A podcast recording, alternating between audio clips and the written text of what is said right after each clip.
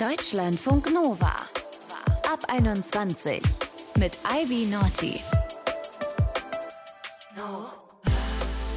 Hi, schön, dass ihr zuhört. Wenn jemand im Freundinnenkreis eine neue Partnerin hat und dann diese Person zum ersten Mal mitbringt, ist es ziemlich aufregend. Im besten Fall finden alle die neue Person auch total toll. Aber manchmal stimmt der Vibe einfach nicht oder es entsteht eine Art Konkurrenzgefühl.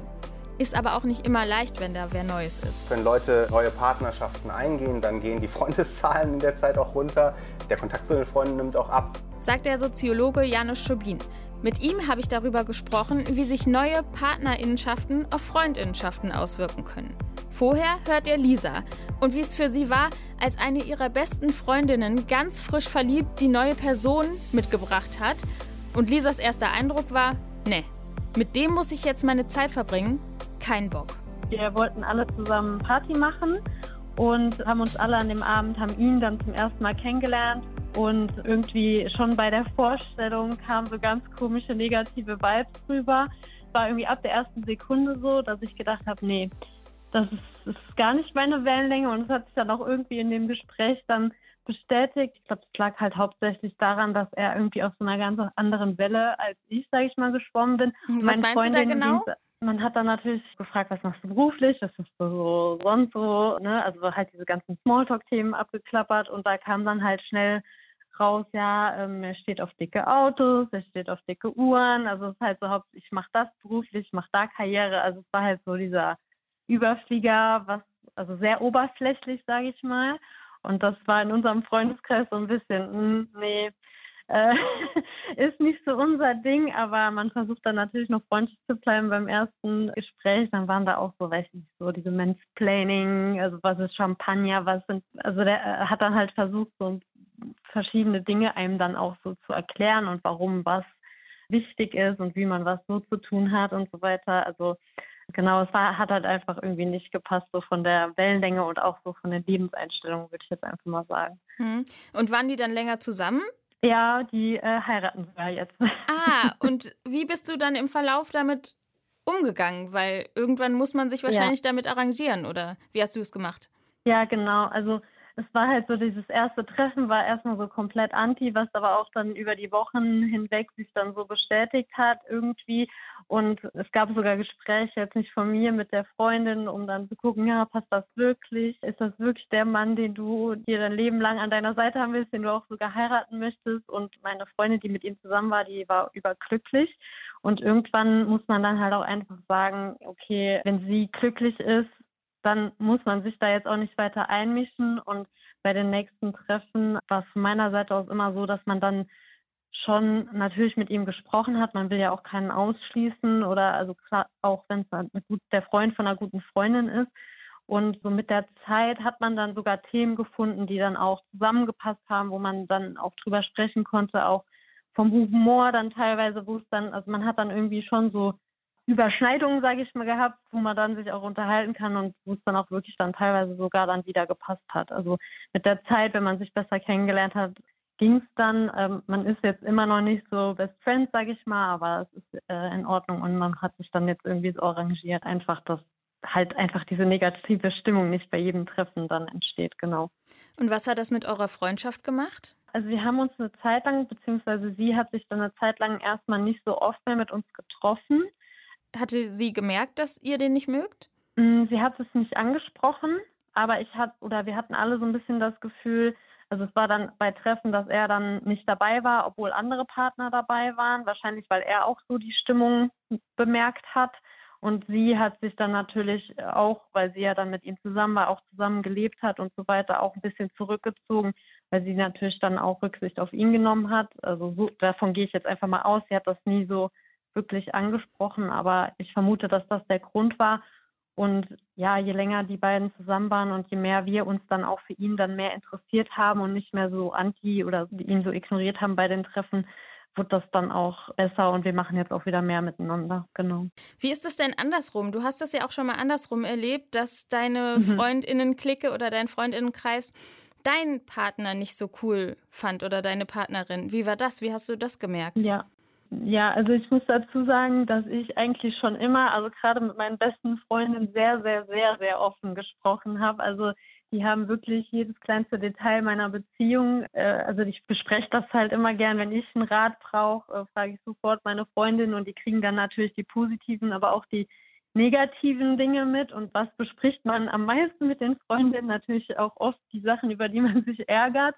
Mhm. Und dadurch sind dann natürlich auch, bevor die den überhaupt kennengelernt haben, weil ich jemand bin, der wirklich von Anfang an viel erzählt, gingen die dann teilweise in, also wenn die den dann kennengelernt haben, schon nicht so positiv, sag ich mal, das erste, erste Kennenlernen rein. Und ja, es war dann halt manchmal so ein bisschen unangenehm. Und ich muss dazu sagen, ich hatte auch nicht so schöne Beziehungen, wo dann natürlich auch Freundinnen mir immer gesagt haben, du musst dich trennen. Also die gehen da auch schon sehr, sehr offen mit um, was ich, wofür ich auch dankbar bin, was auch oft wichtig ist, dass man so eine Meinung von außen bekommt, wenn man so eine rosa-rote Brille anhat.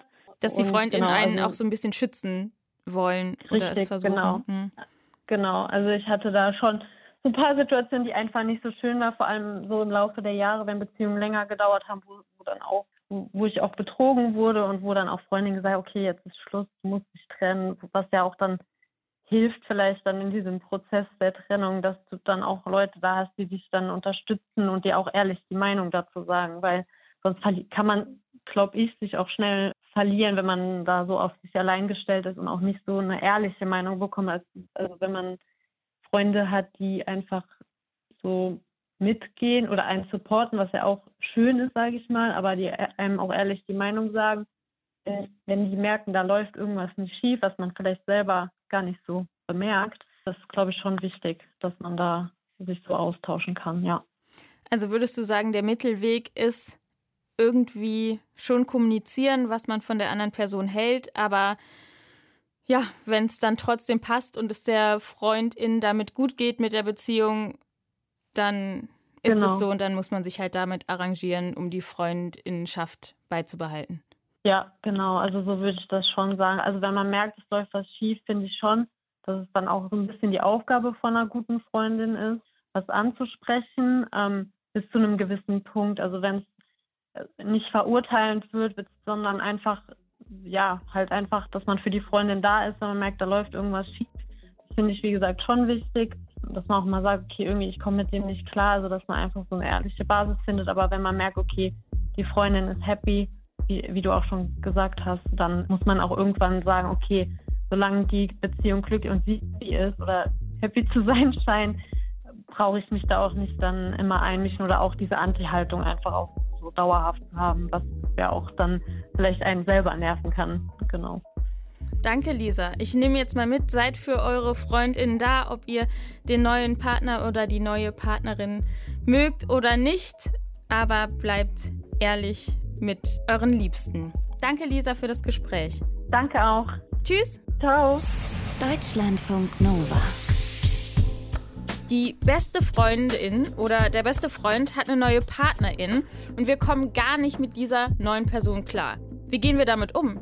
Und was macht das mit der Freundschaft? Der Soziologe Janusz Schobin forscht zu Freundschaft und, und beschäftigt sich auch damit, wie genau sich Partnerinnenschaften auf Freundinnenschaften auswirken. Ich habe mit ihm darüber gesprochen. Hi Janusz. Hallo Eileen. Cool, dass du da bist. Sag mal, Wieso entsteht oft so ein Konkurrenzgefühl zwischen Freundinnen und neuen Partnerinnen der Freundinnen oder Freunden? Naja, eine Sache ist, die ist eigentlich relativ trivial, aber die beanspruchen die gleichen Ressourcen. Welche sind also, das? Ähm, Liebe? Äh, Freundschaften brauchen Zeit. Das ist eine Ressource. Gerade äh, wenn Partnerschaften jung sind, verbrauchen die wahnsinnig viel Zeit. Da bleibt dann wenig Zeit für die Freunde übrig. Das ist ein Aspekt. Das ist also Aber wirklich es ist so. auch so, dass ja, das ist tatsächlich so. Wir sehen zum Beispiel auch, wenn Leute neue Partnerschaften eingehen, dann gehen die Freundeszahlen in der Zeit auch runter. Der Kontakt zu den Freunden nimmt auch ab. Das ist nicht bei allen Menschen so, aber im Durchschnitt, also wenn man viele Biografien übereinander legt, viele solche Passagen übereinander legt, sieht man halt so ein Muster. Das andere ist, dass Freundinnen und äh, Partnerinnen bzw. Partner auch häufig tatsächlich in diese Nische reinschlüpfen, die Freunde innehaben. Zum Beispiel das äh, Besprechen von Gefühlen übernehmen dann zum Teil auch die Partner und das war was, was man halt vorher mit den Freundinnen gemacht hat. Genau, das heißt, die besetzen auf eine gewisse Art und Weise dieselbe Nische und so kommt man dann in Konkurrenz zueinander. Und warum fühlt sich das so scheiße an? Warum gönnen wir das nicht der anderen Person jetzt irgendwie mal, dass da jemand ist und fühlen uns irgendwie doch abgedrängt? Naja, das ist unterschiedlich, aber die Sache ist natürlich, ähm, gerade weil die andere Person für mich auch wichtig ist, gerade sowas wie affektive Unterstützung ist ja eine wechselseitige Sache. Das heißt, es ist ja nicht nur so, dass ich da irgendwie das Tränenkissen bin, sondern das ist ja umgekehrt auch so. Und wenn die andere Person jetzt jemand hat, der diese Nische füllt und diese Zeit und Aufmerksamkeit äh, auf sich bindet, dann fehlt mir natürlich auch was. Ich denke, das ist so ein Aspekt, warum es dann zu, tatsächlich auch zu Konkurrenz zwischen Partnern und Freundinnen kommt.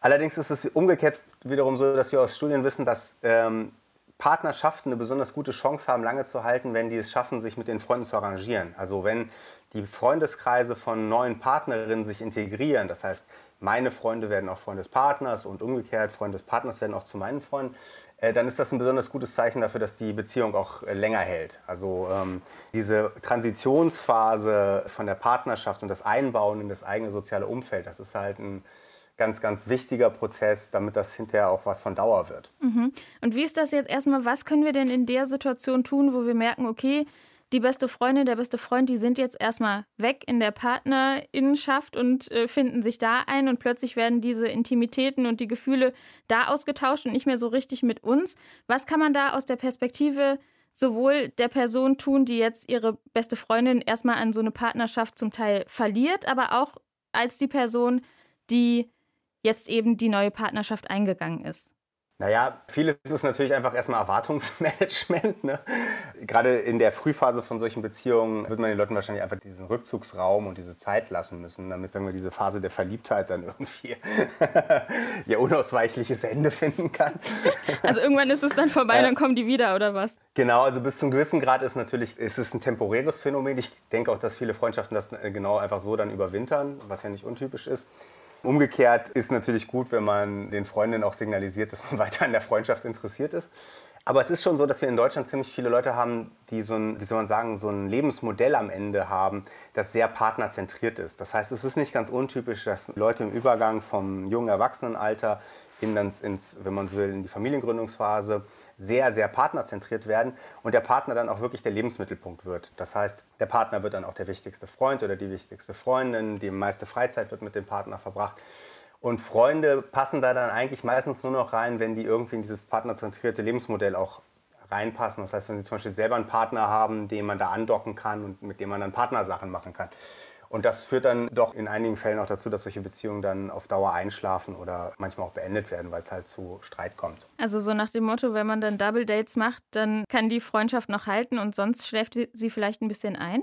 Ja, das, das passiert auf jeden Fall. Also das ist, ähm, aber die meisten Menschen haben ja nicht nur eine Freundschaft. Das heißt, wenn einem sowas passiert und man merkt, okay, ich kriege keinen Zugriff mehr auf, auf diesen Freund oder diese Freundin, was man dann in der Regel macht, ist, dass man andere Freundschaften intensiviert. Also wenn, auch wenn das jetzt der liebste Freund gewesen ist, mit dem man alles geteilt hat, dann hat man in der Regel noch andere Freundinnen und Freunde, mit denen man dann eher intimer wird, mit denen man dann wichtigere Sachen bespricht und so und die dann einfach eine andere Rolle bekommen. Ist das ein gesellschaftliches Problem, dass man sich dann so auf die eine Person stürzt, weil eine Partnerinnenschaft kann ja auch irgendwie schneller vorbei sein als eine Freundschaft und am Ende hat man dann vielleicht keine Freundinnen mehr, weil man sich so auf die Partnerschaft gestürzt hat.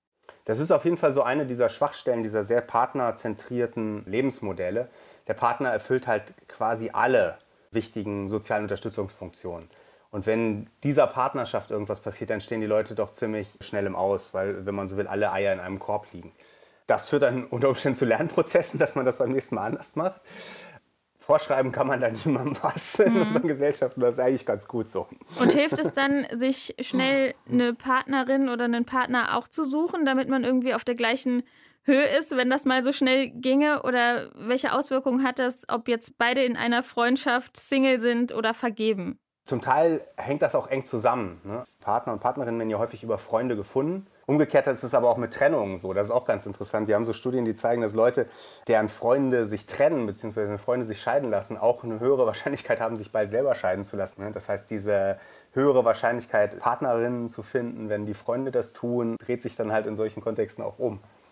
Also hat es auch was Positives, wenn die beste Freundin oder der beste Freund jetzt erstmal weg sind, dann bringt aber diese Partnerin oder der neue Partner auch neue Leute mit, die man vielleicht kennenlernen will und sich selber anfreunden oder verlieben könnte.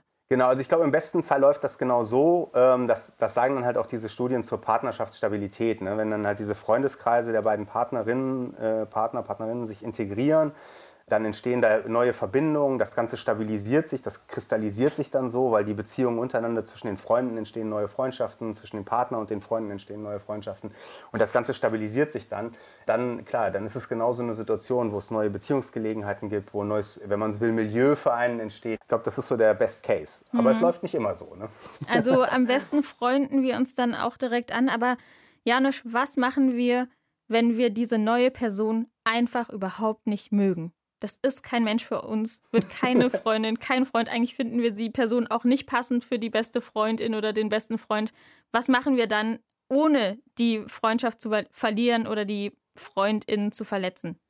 Ich glaube, die beste Strategie in dem Fall ist immer noch die Schweiz. In modernen Gesellschaften, wie soll man sagen, die Gegenseite der die Freundschaft ja normalerweise die Neutralität. Ne? Wenn man dann probiert, auf so, sich so eine neutrale Position zu retten, ist, glaube ich, so mehr oder weniger das, was man dann noch machen kann.